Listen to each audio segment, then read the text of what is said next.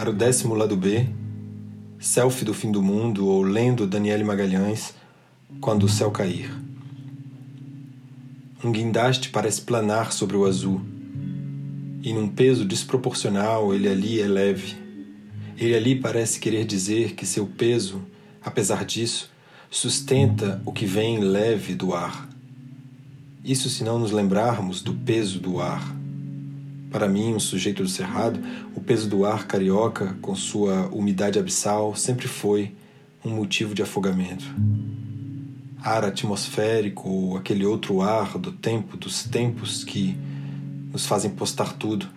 E isso talvez para que evitemos o ar, evitemos o céu que está ali bem perto do chão. Um xamã nos contou e o céu é mesmo esse espaço. Todo mundo, the whole world, que parece falar língua nenhuma. Essa massa humana que ocupou o céu. O livro começa em Berlim e não esqueço que, sob esse céu, o mundo é povoado de anjos, mas anjos tomados como se fossem eternos espelhos do que eles diriam ser Menschheit, sem olhar, no entanto, a foto do menino sírio morto se espalhar pelo mundo. E tudo parece ser isso, nesse livro da Daniele Magalhães. Um dia antes, e se tivéssemos chegado um dia antes. Se pudéssemos dizer de outro modo, talvez, o que esse livro tenta dizer é que estamos apenas sobrevivendo. E não se trata daquelas proposições bonitas de Benjamin ou Derrida sobre a sobrevida, sobre uma vida sobre a vida, que seria mais significativa do que a vida biológica. Não se trata nem mesmo de podermos sobreviver preferindo a vida à morte ou de aprender a viver enfim. Estamos apenas sobrevivendo à espera de mais anticorpos, como se a solução estivesse nessa vacina que diz que nossos corpos devem ser combatidos em suas doenças, que nossos corpos são menos significativos do que isso que insistem em chamar de alma, um outro mundo melhor e mais metafísico, onde não vivem os corpos onde eles não pesam, onde eles não importam. Um anticorpo criado para que os corpos pudessem voltar a circular. E ela diz, com necessária ironia, que ainda estou tentando achar uma notícia falsa, dizendo: vamos ver um planeta e essa visão será maior que a visão que temos da Lua, e isso mudará todo o eixo. Já que nunca se tratou apenas de inventar o desejo, que pena. Mas dessa exposição a que fomos e somos a cada dia explorados científica e laboralmente todo dia, vendendo nosso tempo como se fôssemos imunes a esse fosso sem fim do fim do mundo, e tudo não passasse da ilusão de ótica do escorpião suicida, outro nome para dizer o outro, a constituição maciça em nós de um outro de nossa massa e marca. Quando acontece o encontro imediato com o outro, ela diz: corpo, retendo no corpo aquilo que o outro insiste em expulsar.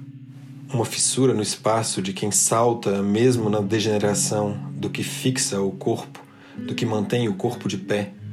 O P do peso da decisão, no pelo da decisão. O que significa que saltar para cair não como dizia-se antes que se saltava para atingir uma altura, mas sim a gravidade de um apelo. Breve parêntese.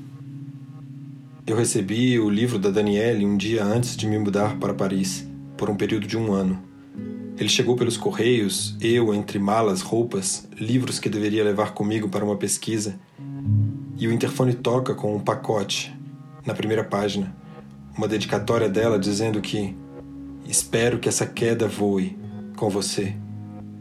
Eu parei a arrumação das malas, me deitei e comecei o livro. Quer dizer, terminei o livro antes de embarcar para uma distância dele e dos demais que ficaram na casa se acumulando entre o pó e o silêncio de alguns dias. E ele seguiu comigo toda a viagem. Eu com um livro sobre a estética do suicídio que pretendia ler e anotar durante as intermináveis horas de voo e nem sequer toquei, porque esse livro não deixa que você toque outra coisa durante um tempo. Você fica pensando num outro ritmo, se é possível outros paraísos fugazes, se é possível escrever para alguém ou com alguém, isso ser a pulsão de vida que falta à explosão de um acontecimento. E como não tenho medo algum de avião, minha queda nada tinha do temor aéreo das guerras aéreas dessas máquinas que povoaram o ar. Ela veio num sono mal dormido, porque as palavras esperavam um repouso.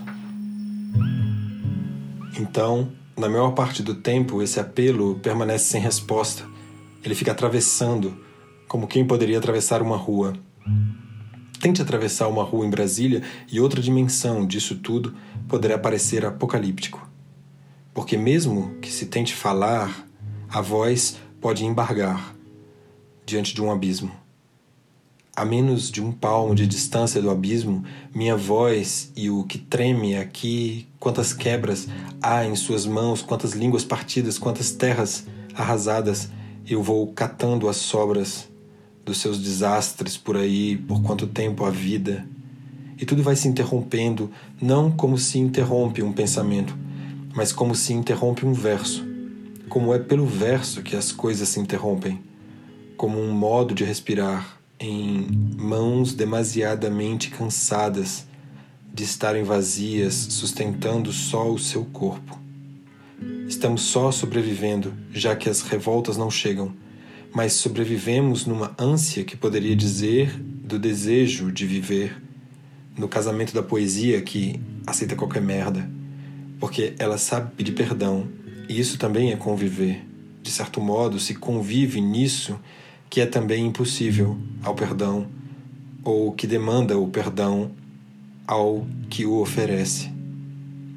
Em toda a problemática da Daniele Magalhães está essa consciência da morte e do amor, do que é matável e amável, ela diria em outros cantos, dessa conversão política dos seres porque apesar de qualquer esquecimento, pode sempre haver algo como uma senhora escrevendo no meio-fio da calçada, como se a vida ainda estivesse ali, lhe dando tempo de escrever, apesar de tê-la abandonado em todo o resto. Eu fico me perguntando, depois de ler isso, se ainda temos tempo para o último poema do Bandeira.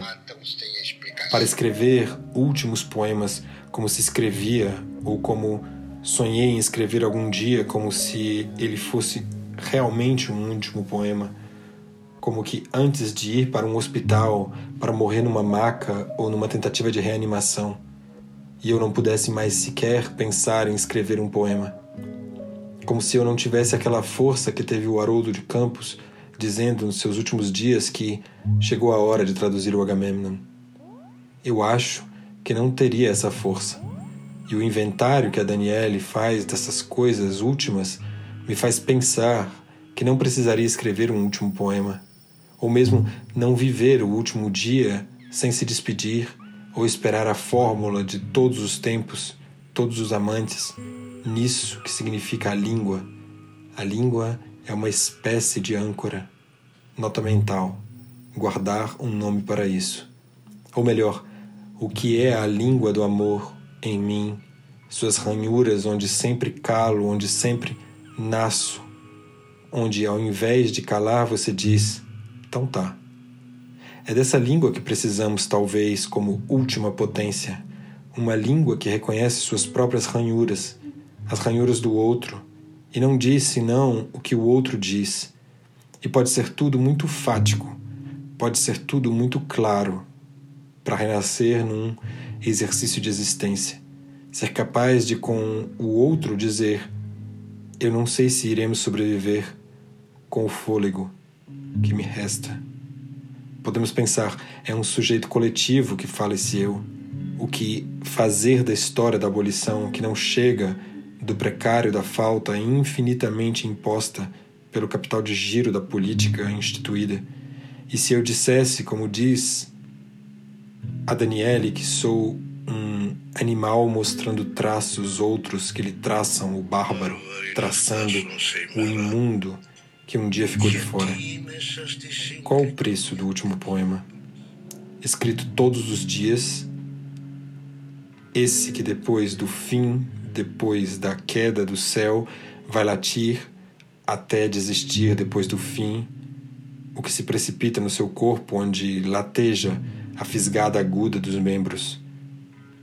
Eu vou dizer um ensaio até que o poema aconteça, e esboçá-lo por aqui como se pudesse entender cada palavra de um livro que voou caindo sobre mim. E é bem capaz que, quando o fim se anunciar, ainda mais forte do que já tem anunciado, nós só iremos parar alguns segundos, não para lamentar ou abraçar um outro, mas para levantar último bastião da merda toda, o celular, e tirar uma selfie, rindo como se faz diante do horror.